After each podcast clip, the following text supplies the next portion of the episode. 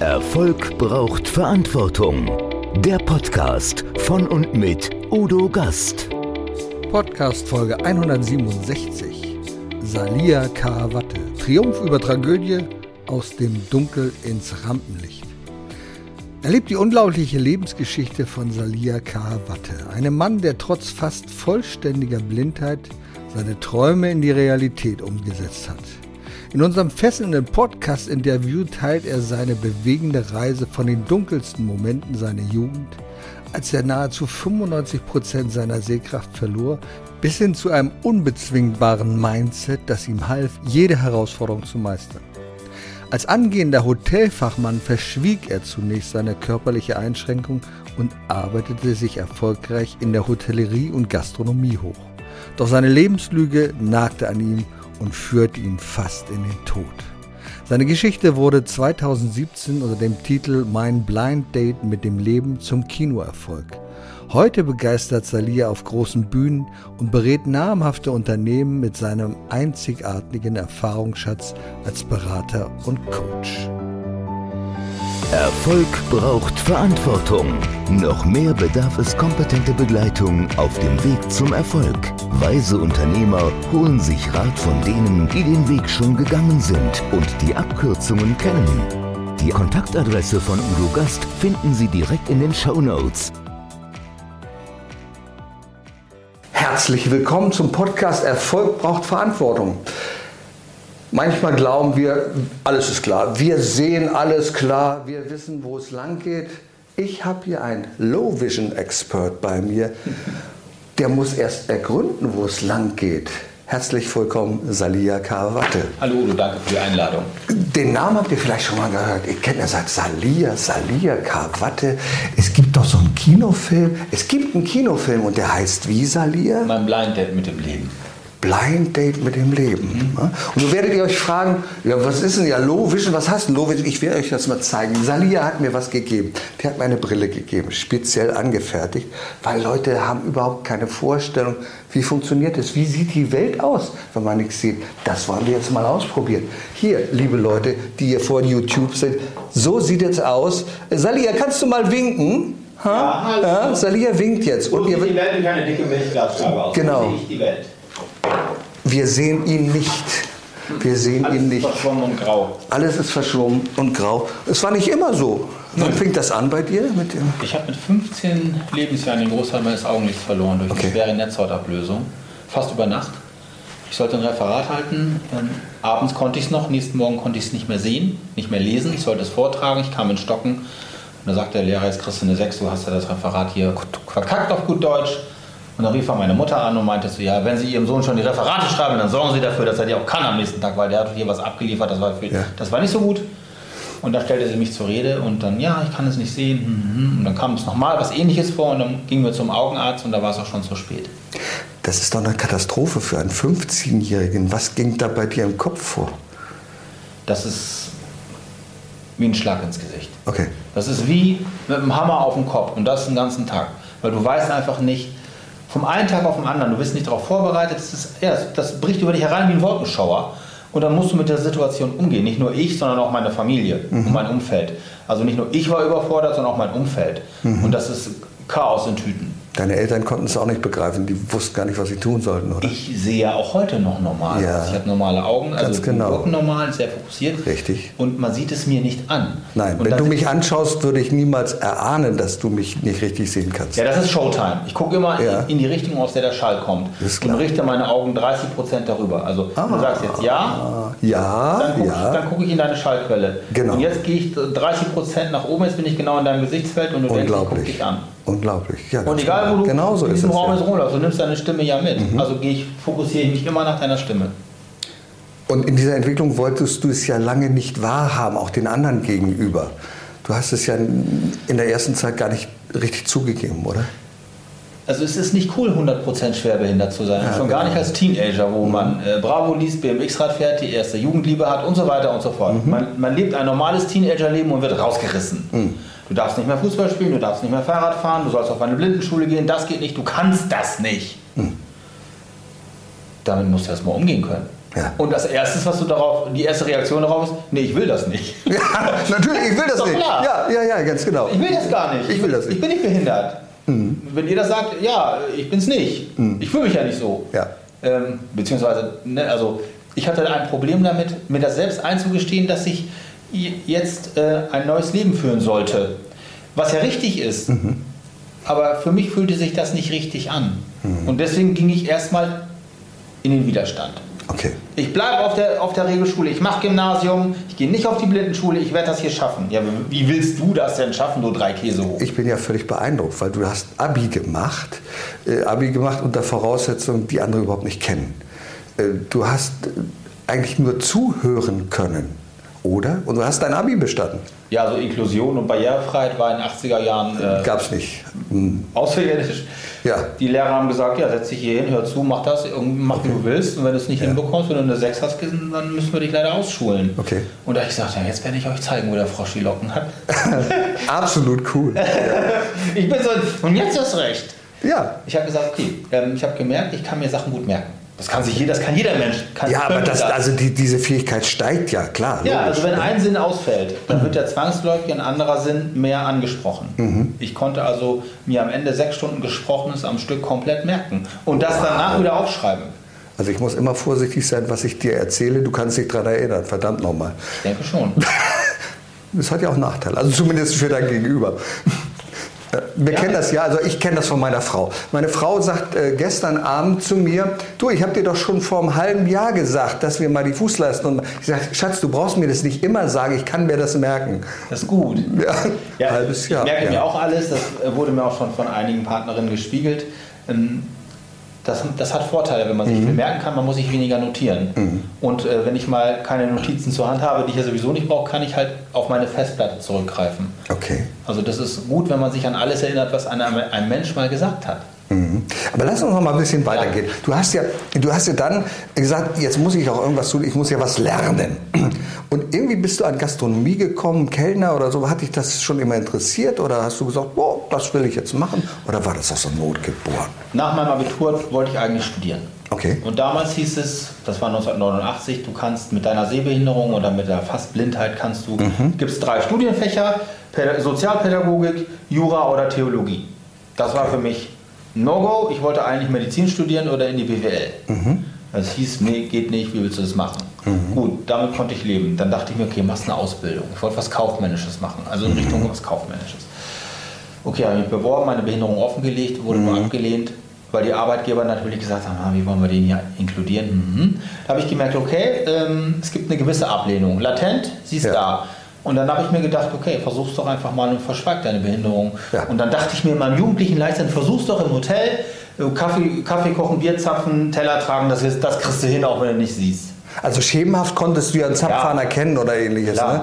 Auch Artikelnummern dachte ich mir, die kannst du alle auswendig lernen, kannst sie alle ah. eintippen. Eine Speisekarte kannst du auswendig lernen. Okay. Kann ja so schwer nicht sein. Abi hast du ja so auch geschafft. Da willst du aber so eine scheiß Speisekarte auswendig lernen. Wie cool ist das denn? Mir. Äh, schlimm ist es nur, wenn der Gast dann sagt, äh, sagen Sie mal, äh, Herr Kellner, was ist denn das hier unten und zeigt nur drauf. Ja, dann würde ich sagen, ähm, lassen Sie mal ganz kurz, ich muss mal eben gucken. Dann nehme ich einfach meine, meinen Finger zu dem Finger da und gehe damit dann auf weg und nehme meine Lupe auf dem Klo, gucke, was es ist. Und dann ah, okay. Oder, oder, oder ich sage, welche Nummer war das nochmal? Ja, genau. Ah. Ich, ich sehe es nicht so genau, das Licht ist so schlecht. Können Sie es mir kurz anlesen? Ja, das ist das ähm, so und so. Ach so, ja, Sie meinen das Hähnchen. Mhm. Wie cool ist das denn? Und, und, dann, hast, dann hast du das gemacht, du hast deine Ausbildung gemacht und keiner wusste und Nö. keiner ahnte. Nö dass du nicht sehen kannst. Ich konnte ja alle, ich weiß die Artikelnummer heute noch. Also 30 war kleines Bier, 31 großes Bier, 80 Tasse Kaffee, 81 Kännchen Kaffee. Das Nummern habe ich Wie viele Jahre ist das her? Das ist jetzt 34 Jahre her. Hallo liebe Zuhörer, 34 Jahre. Der Mann kennt immer noch die Artikelnummern. Das kann doch nicht normal sein, oder? Das lernt man halt. Das ist gut ins Training. Das ist irre. Und wenn du die Artikelnummern drei Jahre lang rauf und runter tanzt, dann, hast du, dann kannst du sie auch im Schlaf. Und du hast dann auch eine Prüfung gemacht, hast eine Prüfung ja, bestanden? Ja, ich habe hab das Eindecken von Tischen im Dunkeln trainiert, überhaupt. Ah, okay, okay. Gesteckt kann man ja alles tasten. Also ich komme ja zu qualitativ den gleichen Ergebnissen wie Sehende auch, nur mhm. auf, eine, auf, eine, andere Art und mhm. Weise. Und wenn du die Abstände von Bestecken ertastest, dann legst du sie automatisch mhm. richtig auf den Tisch. Mhm. Und dann denkt auch ein Sehender, sie liegen korrekt. Okay. Biete keine Angriffsfläche für Kritik. Ja. Und als du dich dann aber also äh, bewerben wolltest, weitermachen wolltest, ähm, dann bist du nicht so richtig angekommen? Dann Doch, nee, dann habe ich einfach gesagt, jetzt habe ich die Nummer durchgezogen, Okay. jetzt gehst du in die Luxushotellerie. Okay. Dann wollte ich, ja, die großen Häuser, die amerikanischen Hotelketten, ja, hat alles geklappt. Aber irgendwann gab es eine Phase in deinem Leben, wo du ziemlich down warst, weil das nicht so funktioniert hatte, wie das sollte, oder? Wenn du immer nur ein Leben auf, auf, auf, auf Lügen und auf tausend Ja. Splittern führst und dir jeden Tag sagst, wann fliegt das hier auf? Ich bin ja auch an der Karriereleiter nach oben gestiegen. Ja, ja. Stationskellner, Weinkellner, ich wurde Ausbilder, Restaurantleiter. Also die Verantwortung stieg. Ich musste Rest Mhm. Kassen programmieren, Restaurantrechnung machen, Berichtshefte korrigieren von Auszubildenden, die durch die Abschlussprüfung bringen. Das dann Wie hast du denn das gemacht? Also, ja, einfach so. Also, es geht. okay, Es geht. Wahnsinn. Aber es ist Verantwortung und, Ja. Mhm. und du hast Angst. Und das macht was mit einem. Wenn du jeden Tag mit Angst aus dem Haus gehst und sagst, wann fliegt das hier alles auf? und natürlich ich, habe ich angefangen zu trinken, ich habe ähm, Beruhigungstabletten genommen, ich Okay. habe Drogen genommen. Also man rennt vor sich selbst weg. Also ich zumindest. Okay. Das, und ich war ja auch noch Mitte 20 oder Ende 20. Und das ist eine, eine Schleich, ein schleichender Prozess. Und in der Gastronomie ist der Gang zum, zum Alkohol oder die, der Griff zum Alkohol nicht weit. Es wird Genau. allgemein Logisch, gefeiert und getrunken. Man geht Mhm, abends mhm, aus. Und man kann auch einen Stiefel ab.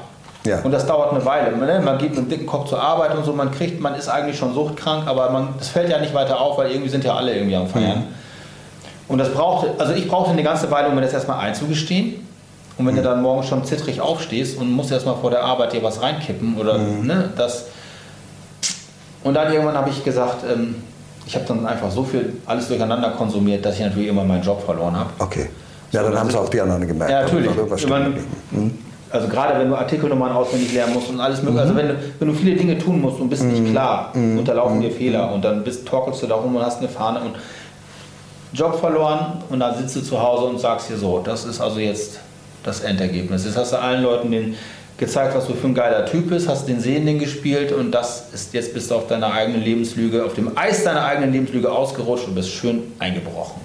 Schöne Scheiße. Ja, dann sitzt du da und willst nicht mehr leben. Es folgten sechs Suizidversuche Sechs Suizidversuche. und dann kam die geschlossene Da muss ich einfach mal sagen, ein Glück, dass du so ein schlechter Handwerker bist, dass du das nicht hingekriegt hast, mein Lieber. Ja, ich, also heute muss ich auch sagen, also das ist nicht hintereinander passiert, Ja, also das war das. ne, über, über einen Zeitraum gestreckt. Ich habe halt gemerkt, ich muss immer mehr nehmen und so, aber ich wollte einfach davonlaufen. Ich Mhm. wollte mich aus dem Leben davonstehlen, ich wollte mich dieser Sache nicht stellen. Ich war Ja. nicht in der Lage, ich war nicht in der Lage, mir, mir, mir das einzugestehen, dass ich Scheiße gebaut habe. Okay. Und dass ich mich selbst eigentlich belogen habe. Nicht nur die Gesellschaft oder die Arbeitgeber, sondern als erstes habe ich mich selbst belogen und mich selbst bestraft. Mhm. Und dafür habe ich mich dann auch final nochmal bestraft, indem ich gesagt habe, so, jetzt gehe ich von dieser Mhm. Welt. Ich mache es entspannt, von der, von der Brücke springen wollte ich nicht. Schlaftabletten, Alkohol wird Mhm. schon funktionieren. Und ja, und beim sechsten Mal habe ich es halt überlebt. Ich bin mehrfach ins Krankenhaus gekommen mit, mit Vergiftung und natürlich die Mhm. Ja, sagen, klar. was haben Sie denn alles genommen und jetzt Ja, sind Sie schon das fünfte. Mal, das sechste. Mal hier und dann irgendwann kommt der Staatsanwalt und sagt, so, jetzt werden Sie entmündigt, Sie sind eine Gefahr vor Ach, sich selber, hier ist. Ihr gesetzlicher Betreuer, Sie bleiben jetzt in der geschlossenen und Sie gehen erstmal nicht mehr raus. Das ist eine geschlossene Psychiatrie. Mhm, Ja, dann wachst du auf in der Gummizelle, schiebst einen Mörder ins Zug und dann sagst du dir so, das ist also jetzt hier die Endstation. Mhm. Eine Gummizelle, alles aus Gummi, alles ist kameraüberwacht, du bist, bist fixiert. Also ich bin dann zur Vernunft gekommen und habe dann gesagt, okay, du bist jetzt noch nicht gescheitert, du bist erstmal, das ist ein weiterer Punkt in deinem Leben, das ist wieder eine Übung. Was, was ist die Nachricht in der Botschaft, du bist jetzt hier? Ja. Die, die Nachricht ist, du bist einen falschen Weg gegangen, du musst Okay. einen neuen Weg gehen, such nach einem neuen Weg, okay. Weg 1, du musst aus der Sucht raus, du musst dir eingestehen, dass du ein Problem hast und du musst auch versuchen, dieses Problem anders an, konstruktiv anzugehen. Und du musst eine Therapie machen, du musst dich aus der Sucht befreien. Das heißt erstmal Krankenhaus, Entwöhnung, Therapie. Dann bin ich nach der Therapie dann in eine Einrichtung gegangen für behinderte Menschen. Das fand ich gut, aber ich habe für mich herausgefunden, dass das, nicht, dass das noch nicht mein Platz ist. Okay. Ich habe gesagt, in dieser Einrichtung habe ich dann so, ich war, das war 2003, da wurde ich am Computer ausgebildet, so, man, so eine Vergrößerungssoftware, sprechende PCs, das fand ich geil. Ich konnte E-Mails schreiben, ich konnte Ah, Netz. ja, ja, okay, wow, okay. geil. Jetzt kann ich hier richtig, ich wollte immer Neue mal Erfahrung, auf dem neue PC sitzen. Erfahrung, ja. Und da hatte ich diese Vision, ich wollte doch eigentlich in die BWL. Du müsstest doch diese Technik haben und damit studieren. Ja, habe ich mich halt beworben in der Management School. Die haben gesagt, ja, Sie können hier studieren. Und wie wollen Sie Ihren Lebensunterhalt bezahlen? Ich hatte ja nur äh, damals Sozialhilfe. BAföG bekam ich nicht. Habe gesagt, nee, ich mache das trotzdem. Aber studieren ging. Internationales Management. Ja, alles klar. Angefangen Nach dem ersten Semester Notendurchschnitt 2,0. Wahnsinn. In drei Sprachen. Wahnsinn. Deutsch, Englisch, Französisch. Geht. Cool. Zuhören. Also die Techniken hat, die Ja. Tools und die Techniken hatte ich aus dem Abitur. Und auch natürlich kannst du auch akademisch so arbeiten. Es ist jetzt kein, es ist kein Rocket Science. Und 2009 hast du auch schon dein erstes Buch geschrieben, deine Autobiografie, Mein Blind Date mit dem Leben. Ja, also, also ich muss einmal ganz kurz zurückspringen. 2006 Okay. Mhm. war ich fertig mit dem Studium. Ich hatte das mit 1,9 abgeschlossen. Ich habe dann mit einer Pressekampagne, ähm, die ich gegen die Rentenversicherung geführt habe, am Ende Okay. dann doch äh, das bekommen, dass sie das anerkennen, dass das, eine, Aha. dass das eine Weiterbildung ist und die haben das dann am Ende finanziert. Mhm. Dann bin ich halt, so habe ich PR gelernt. Ah, cool. Das kannst du ja heute immer noch ganz Ich ausgezeichnet. befürchte, ja. Ja, ja, ja, Ich ja. habe durchaus kommunikative Kompetenzen. Easy. Also, ich kann Leute für mich gewinnen, wenn ich Ja. das möchte. Oder ich kann sie auch wegschieben, wenn ich das will. Ja. Rhetorisch. Hin und her, kreuz und quer. Also ich habe mein Studium geschafft. Ich habe mich dann 250 Mal beworben. Ich dachte mir, jetzt hast du... 250 Mal. Ja, ich, hab, ich, dachte damals, jetzt hast du Abitur, du hast Ja, eine Ausbildung, ja, 15 Jahre Berufserfahrung, du hast ein internationales Managementstudium. Das müsste doch alles funktionieren Mhm. für einen vernünftigen Job. 250 Bewerbungen geschrieben, in jeder Bewerbung meine Behinderung offengelegt. Ich hatte Ja, ja, mhm. beschlossen, mit meiner Behinderung offen umzugehen. 250 Mal hieß es nein, das, wir können leider nicht. Wir, also damals ging das schon so, wir dürfen ja nicht absagen wegen der Behinderung. Ja, wir haben uns für einen anderen Kandidaten entschieden. Mhm. Ja, ja, ja. Ich habe jedenfalls gemerkt, okay, 100% Schwerbehinderung, da hat keiner Bock drauf. Ähm, niemand, also ich wurde nur auf meine Behinderung reduziert, ich wurde nur auf das Ja. reduziert, was ich nicht kann. Aber ich nicht hast du denn überhaupt Vorstellungsgespräche bekommen? Nö, Nein? nö. Das ist ja ein Verbrechen, will ich mal sagen. Ja, also, also meine, meine Selbstmotivation, Ja, ja. meine Resilienz, Ja. meine Kompetenz zur Selbststeuerung, mein Mindset oder mein Selbstbild, nicht? Das wurde gar nicht gesehen. Das wird ja meine Innovation, auch meine, meine, auch meine, auch meine Willenskraft. Das wird ja heutzutage gefordert von Führungskräften. Das wird Genau. nicht gesehen. Der ist behindert, der kann das nicht, den können wir nicht kündigen, den brauchen wir nicht. Erledigt, ab dafür. Deswegen finde ich es so bemerkenswert. Das will ich an dieser Stelle nochmal sagen. Äh, viele jammern, klagen, alles ist so schlimm, die Umwelt. Also ich habe einen schlechten Chef, ich habe dieses, alles ist blöd, also so. Aber sie schaffen es nicht, sich selber da rauszuholen, das Mindset zu ändern. Du bist ja auch Mindset-Coach. Du gehst ja ganz tief da rein. Du hast es geschafft, also aus einem Level, wo andere sagen würden, ne, das geht nicht, ne, das funktioniert nicht, hast du es geschafft, nicht nur dich selber rauszuholen, sondern so nach oben zu steigen, dass man heute sagt, oh Herr K., warte, ja, können wir Sie auch buchen. Und das finde ich einfach so bemerkenswert. Ja, also ich bin halt dann ähm, nach dem Studium in Hartz IV abgerutscht, Ja. weil mich keiner haben wollte. Und das war für mich aber auch wieder so dieses. Also es gibt natürlich Leute, die gesagt haben, ja, das haben wir dir gleich gesagt, du sollst in eine Werkstatt gehen und bleib doch da. Und Ja, ja, das war's. ja, ja, ja. Die Leute gibt's Ja, ja, ja, also. Mhm. die an, anderen wissen sowieso immer alles besser. Das, darf- damit kann ich leben. Ich habe mir nur gesagt, ähm, nein, ich habe also 250 Wege kennengelernt, die Mhm. nicht zum Erfolg geführt haben.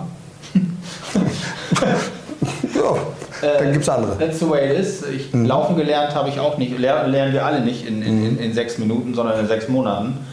Also das sage ich heute natürlich jetzt im- Natürlich. im Rückblick. Mhm. Aber ich habe natürlich durch den Umgang mit meiner Behinderung eine etwas spielerische, kindliche Naivität, Dinge auszuprobieren. Mhm. Das muss ich einfach mal so darstellen.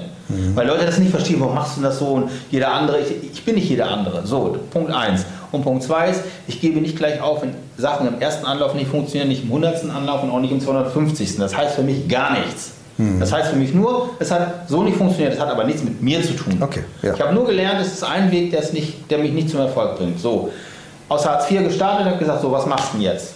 Okay, was hast du denn? Mhm, du hast einen Abschluss und du hast diese Einschränkung.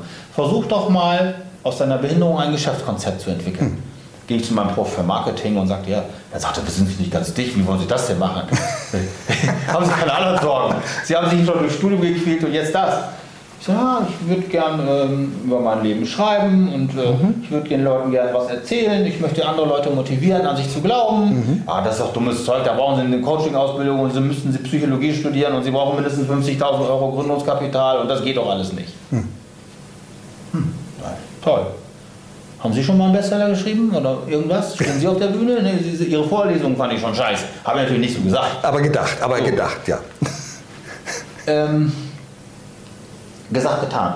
Dann habe ich mir gesagt, okay, fängst du einfach mal an. Ähm, Ich hatte gerade meine Diplomarbeit geschrieben, ich war richtig im Schreibfluss, habe gesagt, schreibst mal deine Lebensgeschichte auf. Okay, cool. In acht Wochen habe ich das Ding runtergerockt. In acht Wochen. Ja, jeden Tag geschrieben. Wenn ich mir was vornehme, mache ich das auch. Mhm.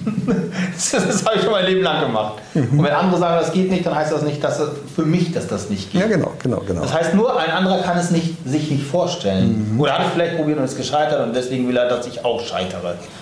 Scheiße ich aber drauf. So, ich habe dann gesagt, ich schreibe das jetzt auf. Ja, und dann hatte ich meinen Fall parallel ja schon immer in den Medien.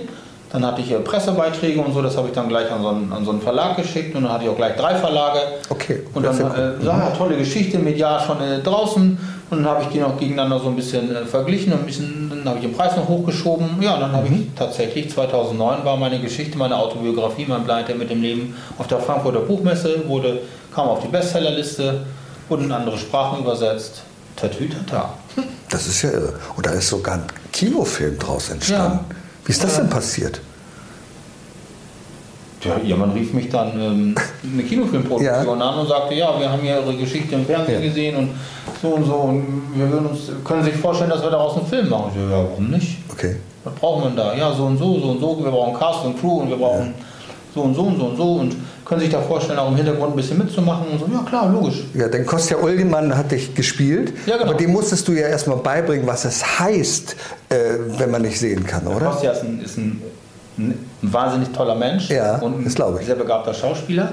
Und der hat auch gesagt zu mir im Vier-Augen-Gespräch, es ist so anstrengend und so beschissen für mich, jemanden zu spielen, den ich auch noch kenne und den es auch noch gibt. Ja, das ist was anderes, genau. als wenn man Ja, ja, ja, jemanden spielt Mhm, aus einem Krimi. Und dich gibt es ja wirklich. Und deswegen haben wir diese Brille genommen, die wir vorhin schon vor die Kamera ge äh, gezeigt äh, ge Ja. haben. Und dann hat er diese Brille genommen und dann sind wir mit dieser Brille in ein Hotel gegangen, Okay. mehrere Wochen und haben da trainiert. Zwiebeln schneiden, Cocktails machen, Wahnsinn, Wahnsinn. ähm, Betten machen, alles mögliche, Ah. Flügel putzen. Also der hat sich quasi, der wurde quasi Salir. Der hat die Welt durch meine Augen gesehen und hat Mhm. das Hotel durch meine Augen erkundet und hat dann auch in einem Fünf-Sterne-Hotel gearbeitet, bis er das alles konnte.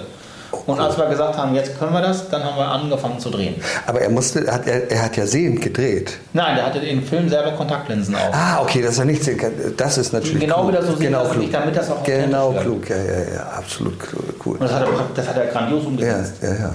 Ist sogar ein Bühnenstück draus entstanden. Das ist ein Noch, Theaterstück auch, ja. 220 ist das von Genau, Stefan. Zimmermann oder wie das, ne? Der, Stefan Zimmermann von Argon in München sind Ja. Mhm. in 60 Städten erfolgreich gewesen, im ganzen Dachraum. Ja, also das geht so. Kann man so machen. Jetzt geht es gerade nach Brasilien, die Geschichte. Okay. Aber du machst ja nicht nur Kinofilme, sondern du hast ja auch eine Foundation gegründet, die Salia Foundation. Ja. Was ist da die Aufgabe? Wa- Was, was ist die Zielgruppe und warum hast du das gemacht? Seit meiner Geschichte in den Medien Mhm. sprechen mich immer wieder Menschen an und sagen, ich habe auch einen Augenfehler, ähm, kannst du mir nicht irgendwie helfen? Ja. Und dann habe ich gesagt, okay, ich, ich gründe eine NGO, eine gemeinnützige, eine gemein, einen gemeinnützigen Verein, Salia Foundation e.V., ein Stiftungsverein, Mhm. da sammeln wir Geld ein und damit finanzieren wir Low Vision Projekte. Also Okay. wir helfen Leuten im ersten Arbeitsmarkt oder auch im Bereich Weiterbildung, die einen Low Vision Background haben, so nennt Mhm. man das, irgendwie Fuß zu fassen und voranzukommen. Also das heißt, Best Practice Sharing, also ich gebe mein Wissen weiter, was ich in den 40 Jahren als Low Vision Experte gesammelt habe, raus an die Menschen, die es brauchen, um Arbeit aufzunehmen, um in Schule oder auf der Uni vorwärts zu kommen. Das ist das Ziel dieser Stiftung. Fantastisch. Das. Und du berätst ja auch noch andere Unternehmen, also relativ große Unternehmen. Da ist Burger King dabei, da ist die Deutsche Bahn dabei gewesen, EO und ganz, ganz viele Unternehmen. Warum kommen die auf dich zu? Was möchten die von dir lernen?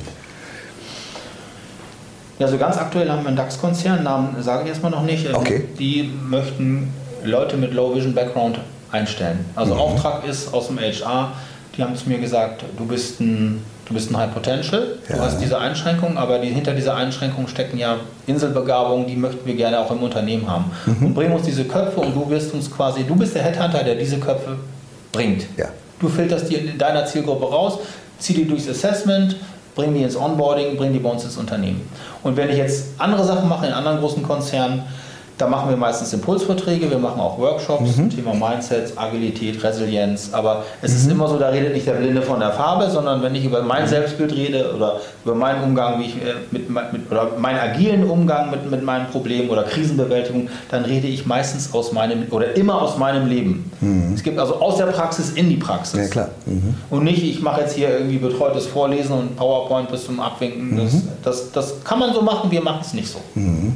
Ich glaube, das ist ja auch ganz wichtig und viele wissen noch gar nicht um den Wert dessen, was du da machst. Wenn du Unternehmen berätst, äh, Low Vision Menschen einzusetzen, also Menschen mit Behinderung. Das sind ja Menschen, die eine Motivation mitbringen, die möchten ja in den Arbeitsmarkt. Du filterst raus, so wie ich das verstanden habe, wo passt der, passt diese Person, was kann man mit denen machen? Und die haben ja wahrscheinlich eine ganz andere Motivation und jeder Unternehmer spricht heute vom Fachkräftemangel und ähnliches und damit gibt es ja auch eine Möglichkeit, wiederum Leute fürs Unternehmen zu gewinnen und die einzusetzen. Also 70 Prozent der Menschen mit Low Vision Background finden, kommen nicht in den ersten Arbeitsmarkt. Okay. So, und dann ist es wichtig, dass diese Menschen einen Experten, also ich bin ja quasi ein Botschafter für zwei. Mhm. Also einmal sage ich dem Unternehmer, ich komme in dein Unternehmen, ich gucke mir erstmal an, welche Stellen hast du ausgeschrieben und wir gucken uns das mhm. an oder mit meinem Team äh, haben wir einen Low Vision Score, dann mhm. sagen wir da und da und da mhm. könntest du jemanden einsetzen mhm. mit einem Low Vision Background. Mhm. Dann gehen wir los, wir haben natürlich unser, unser, unser, unser Sourcing und gucken, aha,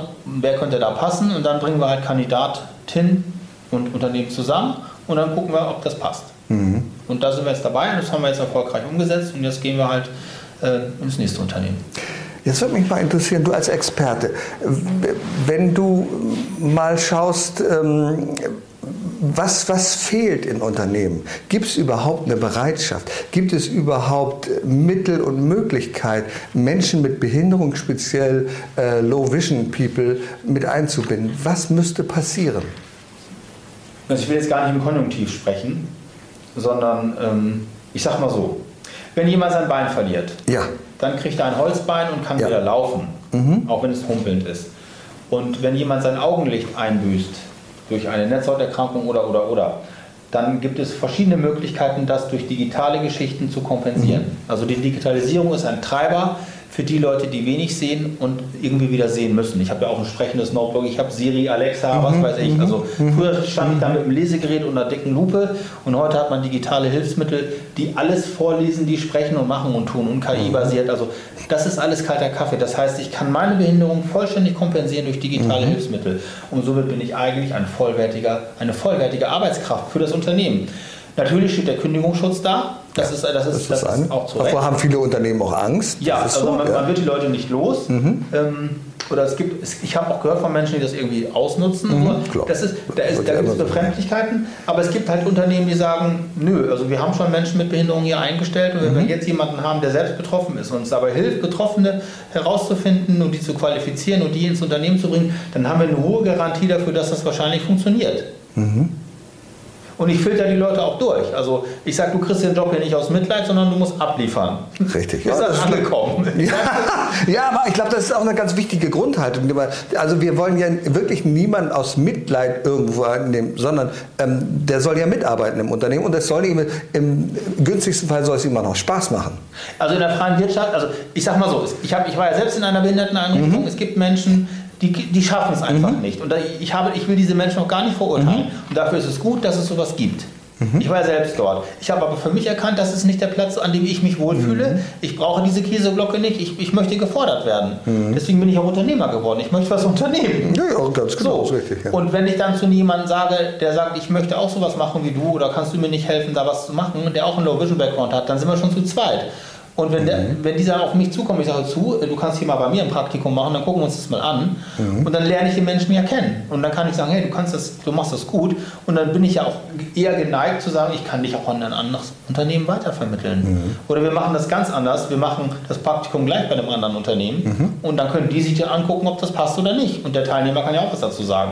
Du bist ja auch manchmal als, oder oft als Botschafter unterwegs, indem du auf der Bühne stehst und Vorträge hältst äh, über agiles Mindset, über Führung beispielsweise und über das wichtige Thema, das du durchgemacht hast, Krisen erfolgreich meistern.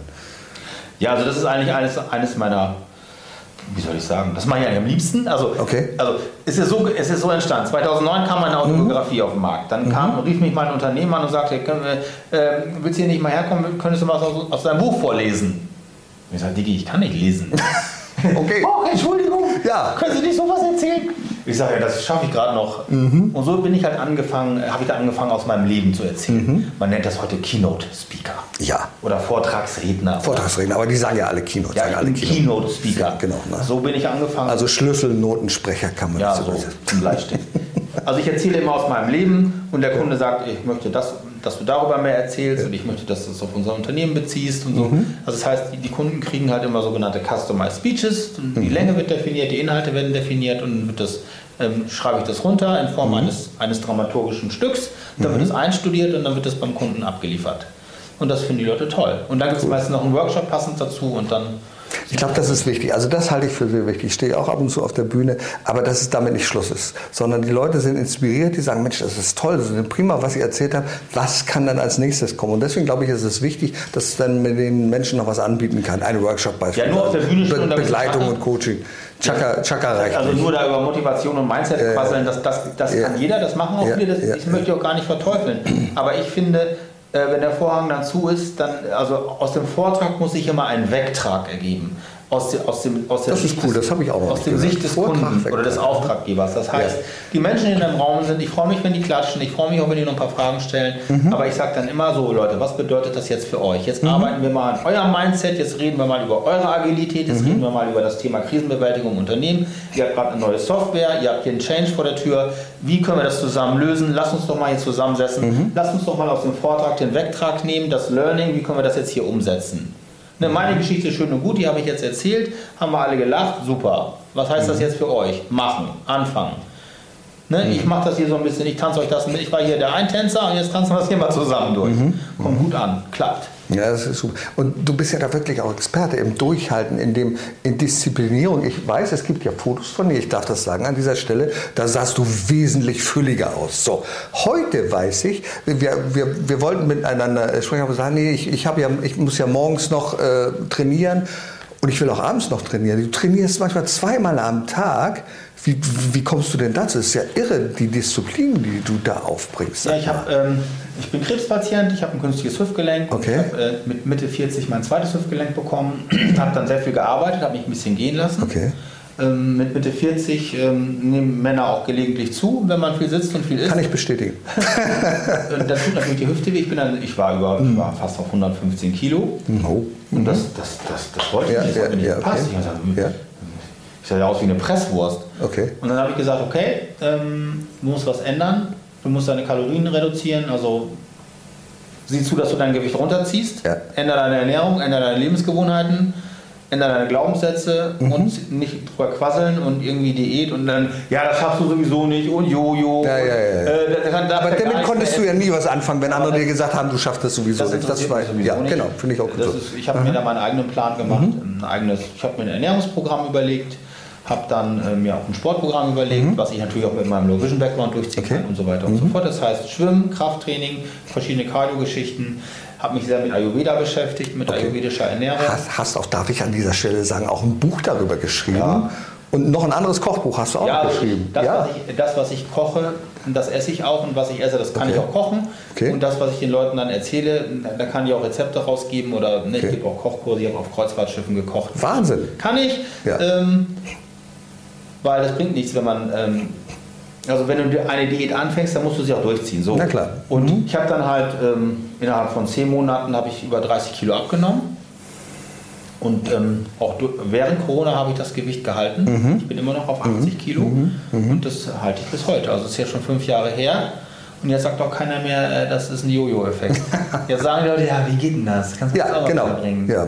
Erst sagen, genau, das ist ja immer so. Erst sagen die Leute, das geht nicht, kann nicht funktionieren. Und das nächste ist dann sagen, wie hast du das gemacht? Oder so viel Sport ist auch nicht gesund. Ja, ja, ist ja klar. Ne? Da setz dich doch mal hin, kannst du mal Fernsehen gucken. Ja, ich und Fernsehen gucken, das kann ich sowieso nicht. Fernseh gucken. Kannst ja auch mal ein Buch lesen. Kannst mal Ja, ja. Fernseh hören, müsste Ja, man sagen. Ne? Also, So. das, muss ja, jeder- das muss jeder für sich Ja. entscheiden. So. Und ich finde, ich, ich, habe das, ich habe genug Krankheiten hinter mir.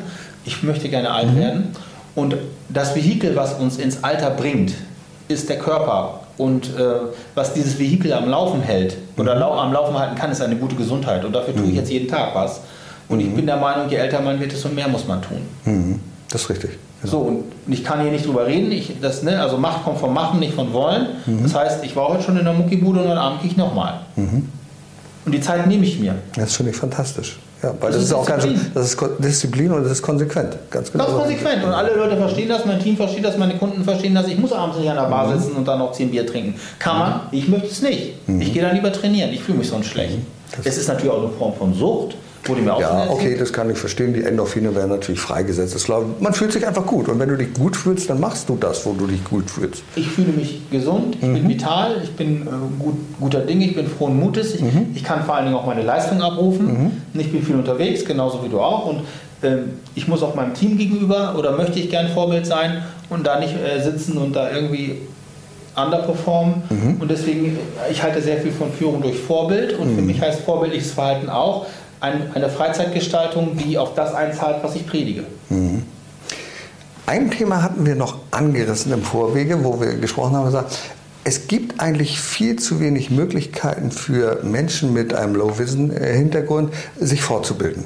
Da muss noch ein bisschen was passieren also Seminare oder äh, Dokumentation. Also wir beide waren jetzt auf einer, auf einer Fortbildung, einer Vertriebsoffensive. Das ist aber nichts für Leute, die eigentlich nicht gut sehen können, weil da an die wird überhaupt nicht gedacht. Da müssten wir noch ein bisschen was tun, oder? Also Leute mit Low Vision Background, das, das ist die am stärksten wachsende Zielgruppe der Welt. Okay, siehst du, deswegen wollten wir auch darüber sprechen. Wir, werden wir brauchen da. Wir werden alle immer älter ja. und Leute ab 60, da ist die, die die, der, der Prozentsatz der Augenerkrankungen über 80 Prozent. Das heißt, okay. je älter wir werden, desto weniger sehen wir. Das ist eigentlich mhm. logisch. Und da wir eine alternde Gesellschaft sind, ist der Anteil von Menschen, die wenig sehen, sehr hoch. Mhm. Und wird höher, steigend, Tendenz genau. steigend. Mhm. Aber wir haben natürlich auch junge Menschen, die äh, mit Augenfehlern auf die Welt kommen, plus natürlich die diabetische Retinopathie. Das ist eine Spätfolge von Diabetes. Mhm, und dabei, weil wir übergewichtig sind und früh Diabetes krank werden können, ist die Wahrscheinlichkeit auch höher, dass wir Netzhauterkrankungen haben im arbeitsfähigen Alter. Das heißt, das, das, das, zahlt alles auf dieses ganze Thema mit ein. Und ich sage mal, ein Rollifahrer hat, jeden auf, hat jeder auf dem Radar. Ne? Da braucht man eine Rampe und einen Fahrstuhl und so. Äh, jemand, der blind ist, mit Stock geht und blind hat, den sehen wir auch. Aber die mhm. Leute, die Low Vision haben und noch ein Restsehvermögen haben, so wie ich, die, sind, mhm. die hat man nicht auf dem Radar. Mhm. Und davon gibt es verdammt viele. Und unsere unser Bildungssystem ist dafür nicht wirklich ausgelegt. Mhm. Also im Kino geht es jetzt schon los mit Audiodeskription, im Fernsehen auch. Mhm. Aber ich kann nicht einfach irgendwo auf ein Seminar gehen und mich da anmelden. Richtig. Ich kann auch nicht von denen Weil die Unterlagen dafür das auch gar nicht da sind. Ja, also ich, die müssen, ich erwarte jetzt nicht von denen, dass sie alles in Breitschrift mhm. haben oder alles aus Audiodeskription. Mhm. Aber ich kann halt nicht einfach so spontan irgendwas machen. Der, erwarte ich auch gar nicht, aber es ist halt, das, also ich, ich fordere das auch gar nicht. Mhm in meinen Seminaren sitzen ja nur Sehende. In nee, aber was du gesagt hast, und das ist wichtig, daran hat wahrscheinlich noch kaum jemand gedacht. Wir werden immer älter und mit zunehmendem Alter lässt die Sehkraft natürlich auch nach. Und diese Menschen wollen ja sich das nicht unbedingt eingestehen. Sie wollen ja weiter aktiv am Leben teilnehmen. Deswegen, das, die brauchen auch Unterstützung. Auch und die Brille reicht ja manchmal nicht. natürlich. Hm, okay. Oder wirtschaftlich. Es, hm? es, gibt den Firmen ja auch Umsatz verloren, wenn Oma und Opa nicht richtig einkaufen gehen können, weil sie genau, nicht alles sehen. Also okay. Also wir haben schon für eine große Supermarktkette mal gearbeitet, ja. Angebote getestet. Wir haben für eine große Werbeagentur mal gearbeitet, die auch gesagt haben, das ist eine Riesenzielgruppe, das ist ein Riesenzielmarkt. Wenn man das alles mal durchsegmentiert, Aviation, Hotellerie, Gastronomie, was ist da an Nachholbedarf? Wir reden jetzt nicht von der Rollirampe, mhm. sondern was müssten wir eigentlich tun, um Dienstleistungsangebote zu schaffen, die auf die, die, auf die Bedürfnisse dieser Zielgruppe einzahlen. Und das, da ist einiges noch zu tun. Mhm, und da geht Geld verloren. Also das, das Invest ist mhm. wenig, aber was du dafür zurückkriegst, ist groß. Das kann ich mir gut vorstellen. Das ist unglaublich. Lass uns zum Schluss noch einmal, du bist ja, du bist der Mutmacher schlechthin, das muss man einfach sagen. Also wenn, wenn, wenn ich mit dir spreche, äh, ich merke, da ist Energie dahinter, da kommt etwas, weil du, dein ganzes Leben ist ja so gestaltet von dir, dass du sagst, es geht ja gar nicht ohne Energie. Ich muss Was würdest du den Menschen raten, die vielleicht jetzt doch uns zuhören und sagen, meine Güte, ich habe auch dieses Ding, ich habe diese Behinderung, ich weiß noch nicht, wie, wie soll ich das anfangen?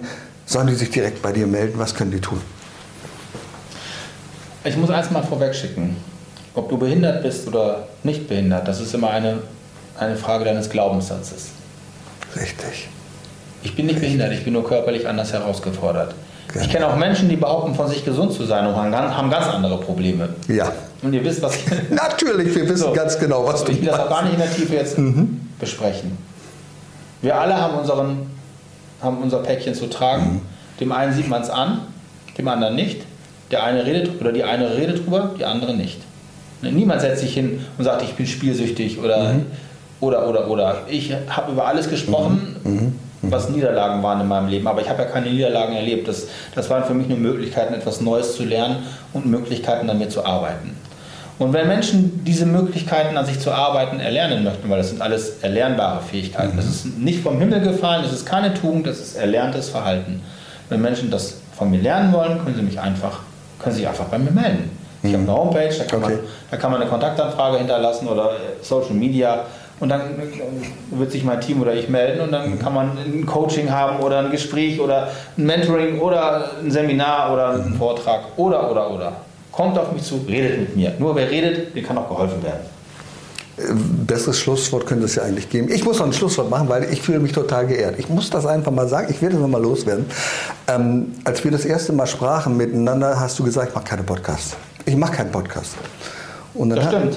richtig. Ich kriege ständig Anfragen ja. und ständig sage ich, nö, meine ich. Mein Warum? Ich. Genau, richtig. Also das, das mache ich schon per E-Mail, äh, cancel ich die Nummern schon. Ja, ja. Und wenn ich da mit den Leuten telefoniere, dann zieht die einmal durch die Mangel, weil ich will genau. wissen so, verdammt nochmal, was willst du denn von mir? was, warum soll ich mit dir reden? Was habe ich davon, wenn ich in deinem Podcast rum, rum, rumquassel? Und wenn die Leute mir das nicht klar beantworten können, dann, dann lege ich auf. Genau. Und du konntest mir das beantworten. Und das ja, und deswegen fühle ich mich total geehrt, dass du gesagt hast, ich mache einen Podcast dieses Jahr und den mache ich mit dir. Ja, Salia, das habe ich. Das ich finde es klasse. Ich danke dir sehr dafür. Das war fantastisch. Herzlichen Dank. Sehr gerne. Erfolg braucht Verantwortung. Der Podcast von und mit Udo Gast. Sie brauchen einen echten Mutmacher und erfahrenen Business Coach, der mithilft, Ihr Unternehmen sicher und wirksam nach vorne zu bringen? Und das auch in Krisenzeiten? Dann schreiben Sie jetzt an Udo Gast. Aktuell gibt es noch einen freien Platz. Die Kontaktdaten finden Sie in den Show Notes.